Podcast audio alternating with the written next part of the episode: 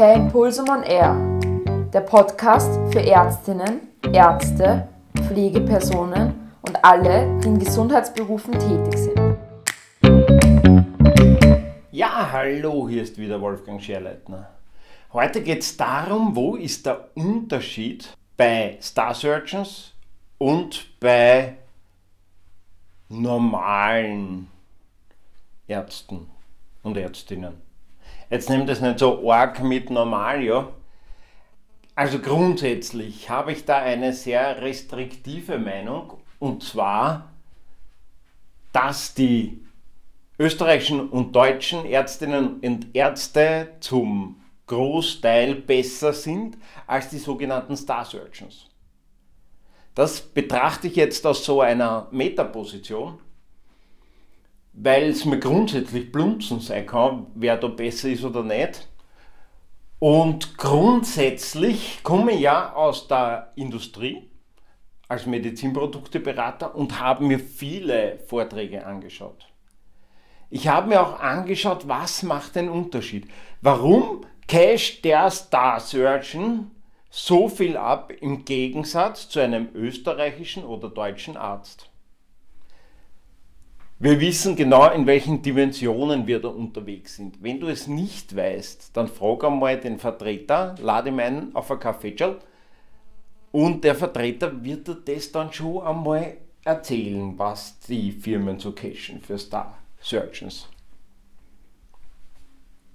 Und da sind wir gleich beim Punkt.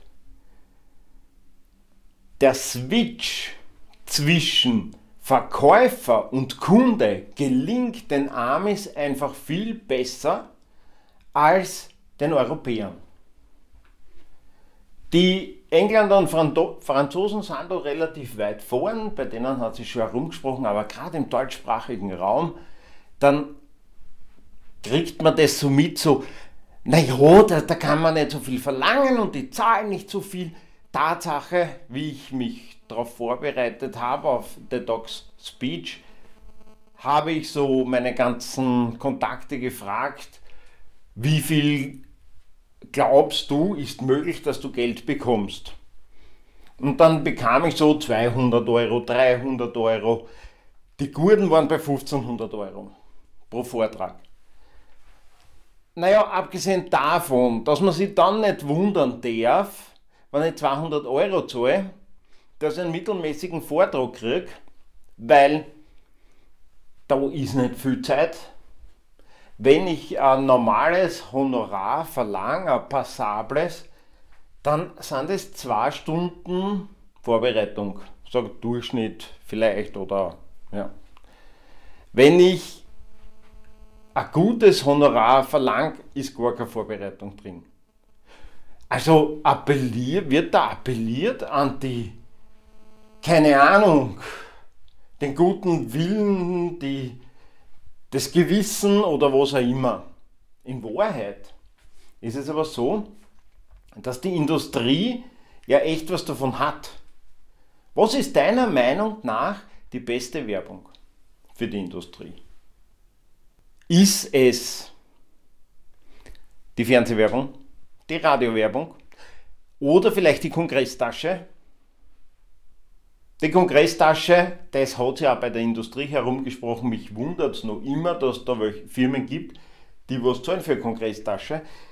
Da casht man mal 5000 Euro, dass man einen Flyer, für den man wieder zumindest ein paar Hunderter casht, in die Kongresstasche hineinlegen darf. Die Kongresstasche kriegt dann der Teilnehmer, die Teilnehmerin des Kongresses, schaut eine, ob ein Gutschein drin ist, ob ein Kugelschreiber, ein Feierzeug oder Zuckerl drin sind, nimmt die restlichen Sachen, die nicht brauchbar sind und hat den nächsten Mietskübel, hängt sie das Badge um und geht in den Vortrag. Also, Kongresstasche bringt genau nichts. Radiowerbung, Fernsehwerbung bringt noch viel weniger, weil das Klientel, das angesprochen wird, was anders zum Tun hat wie Werbung schauen. Also macht man das schon immer. Facebook, LinkedIn, ja, passt so einigermaßen. wird mehr oder weniger ignoriert, große Streuverluste. Also was hat jetzt den meisten Rewak für Werbung? Den meisten Rewak hat der Botschafter. Der Botschafter ist jener Mensch, egal jetzt ob männlich oder weiblich, der Botschafter ist jener Mensch, der überzeugt ist von dem Produkt und seinen Freunden und Kollegen davon erzählt, wie super das Ding ist, wie super die Firma ist, wie super das Service ist. Das ist ein Botschafter. Wie kriege ich jetzt am besten einen Botschafter? Na, ich lasse ihn am Kongress reden. Nur bei der Industrie hat sie noch nicht ganz herumgesprochen oder sie verstehen es nicht so wirklich. Warum sie jetzt an Army so viel becken müssen und an Österreicher oder Deutschen ja empfindlich wesentlich weniger. Es hat sich bei niemandem herumgesprochen, wo jetzt auch der Unterschied ist. Die fachliche Kompetenz ist es nicht. Wie ich fertig war mit meiner Trainerausbildung im NLP, habe ich mir gedacht, ich modelliere die Geschichte einmal. Modellieren ist eine der Fähigkeiten oder eine der Techniken im NLP, wo man genau schaut, was geht da eigentlich ab. Da schaut man sich exzellente Menschen an und schaut, was machen die, wie, wie funktioniert das, was die machen. Die exzellenten Menschen findet man relativ einfach außer. Man fragt, sag mal, wie machst du das? Und wer der sagt, keine Ahnung, ist er exzellent. Umso schwieriger ist es dann, das herauszufinden. Und da sitzt man dann schon in vielen Vorträgen und schreibt an Formeln herum, schreibt Ideen auf und so weiter und so fort, um dann einfach zu sehen, was tut der da draußen? Jetzt kommen halt auch nicht so arg viele Star Surgeons zu Kongressen nach Mitteleuropa. Also habe ich mir einfach jeden, den ich irgendwie krallen konnte, angeschaut. Einer davon war ein Bauchchirurg. Und der hat mir die Augen geöffnet. Der hat das nämlich so genau gemacht, dass es für mich sofort lesbar war. Ich habe das dann bei anderen beobachtet und die haben das auch alle gemacht. Also der Vortrag hat in bestimmten, der hatte bestimmte Regeln, sogenannte Nested Loops. Er hat sich den Zeigarnik-Effekt zunutze gemacht. Das unterstelle ich einmal, das hat er bewusst gemacht. Was er möglicherweise nicht bewusst gemacht hat, oder vielleicht auch, und wenn nicht, wenn er es bewusst gemacht hat, dann war er richtig gut, weil ich habe es nicht durchschaut, ist, ihm ist der Switch gelungen zwischen Kunde und Verkäufer. Es war so, er war eingeladen in Österreich zu einem Vortrag über Bauchchirurgie. Ich war sein Betreuer und es war ausgemacht, wir treffen uns im Imperial und ich bringe ihn dann ins Le Méridien. Das ist original nicht weit weg, wenn man zu Fuß geht. Wenn man mit dem Auto fährt, ist das Ganze ein bisschen komplexer, wer die Wiener Innenstadt kennt da ist man schon mal Zeit unterwegs. Und dann weiß man nicht, was man mit dem Auto tut vor dem Imperial. Aufs Ohrwaschel hängen funktioniert irgendwie nicht so gut und vorm einfach stehen lassen und sagen, ich hole das schnell mal, funktioniert auch nicht, weil der Uniformierte da vor der Tür, das sagt dann schon ziemlich genau, dass man weiterfahren muss. Also ich rufe diesen Star Surgeon an und sage ihm, hey, wann soll ich dich abholen? Und ich komme mit dem Auto, ich habe so und so ein Auto und er sagt, du, na, ich will nicht mit dem Auto fahren, mir wäre lieber, wir gehen zu Fuß. Denke mir, hey, cool, weil das ist nicht weit, ein bisschen zu Fuß gehen und komme auch vom Gas, super Sache. Na, ich gehe dort rein, gehe zum Concierge und frage nach dem Arzt. Auf einmal steht einer hinter mir und sagt, hey Wolfgang, ähm, der ist schon da gewesen. Na, wir haben uns freundlich begrüßt. Ich habe ihn nicht erkannt, er hat mich erkannt, wo ich ziemlich beeindruckt war. Wir marschieren da, da hinauf ins Le Meridien. Er redet über meine Familie, wie es mir geht, wie es mir bei der Firma geht. Er fragt mich nach meinem Wohlbefinden. Ich bin gar nicht dazu gekommen, über mich über ihn zu erkundigen, weil er war extrem interessiert an dem, was ich mache. Der Vortrag war dann sehr gut. Die eingeladenen Ärzte waren hellauf begeistert. Wir von der Industrie waren auch hellauf begeistert, weil es wirklich gut war. Und dann kam die Fragegeschichte, das hat er dann, weil es eine relativ kleine Runde war, in einer sehr lockeren Atmosphäre gemacht. Und dann sind wir wieder zurückmarschiert. Auf der Hälfte des Weges sagt er dann zu mir, du Wolfgang, kümmere dich jetzt um deine Kunden, das ist wichtiger wie ich, wir sehen uns ja morgen eh am Kongress. Also der Typ hatte dann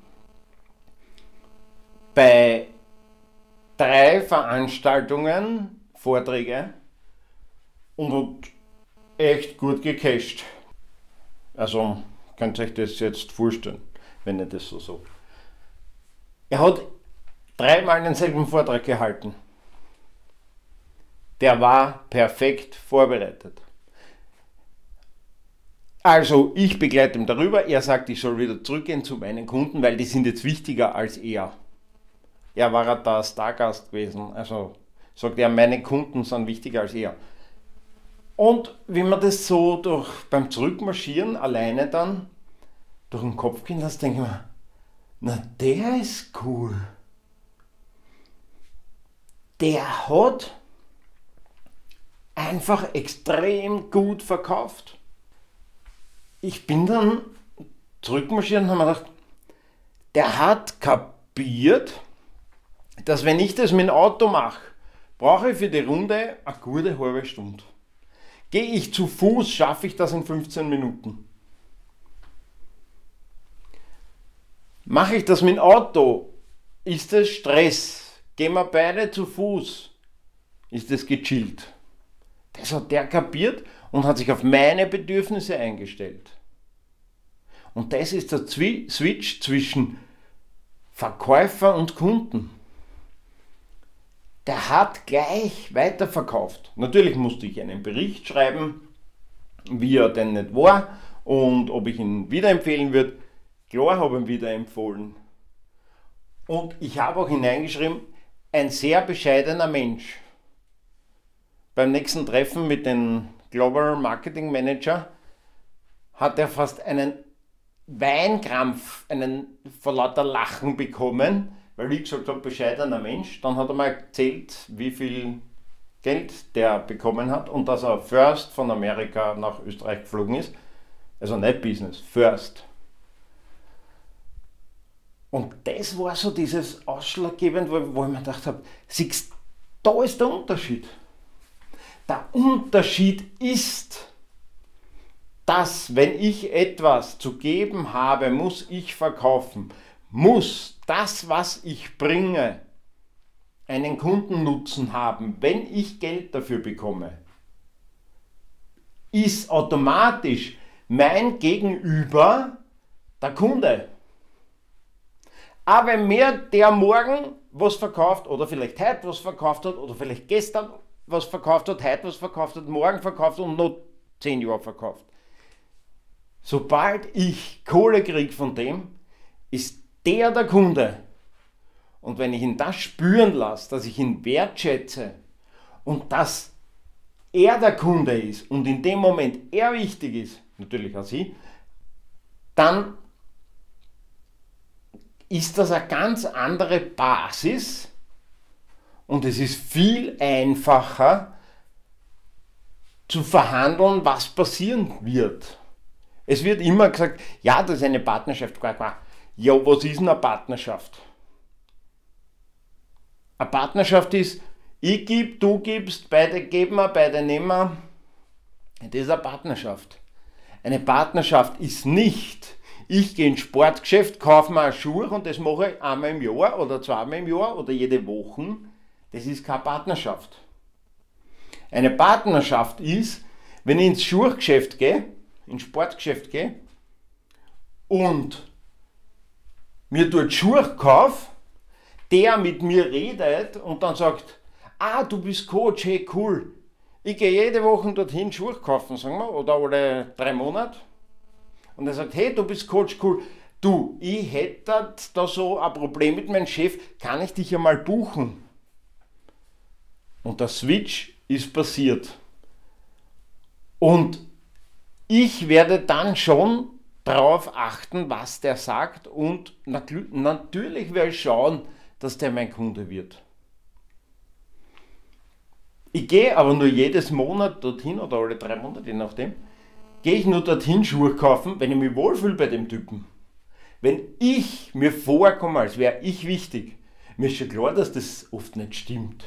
Mir ist schon klar, dass das ein Spielchen ist. Es fühlt sich trotzdem gut an. Wenn sich das für dich nicht gut anfühlt, dann überleg da, warum. Die meisten, denen ich diese Frage stelle, warum sich das nicht gut anfühlt, kommen in ein irgendein Schatz, den ihnen irgendwer anmontiert hat.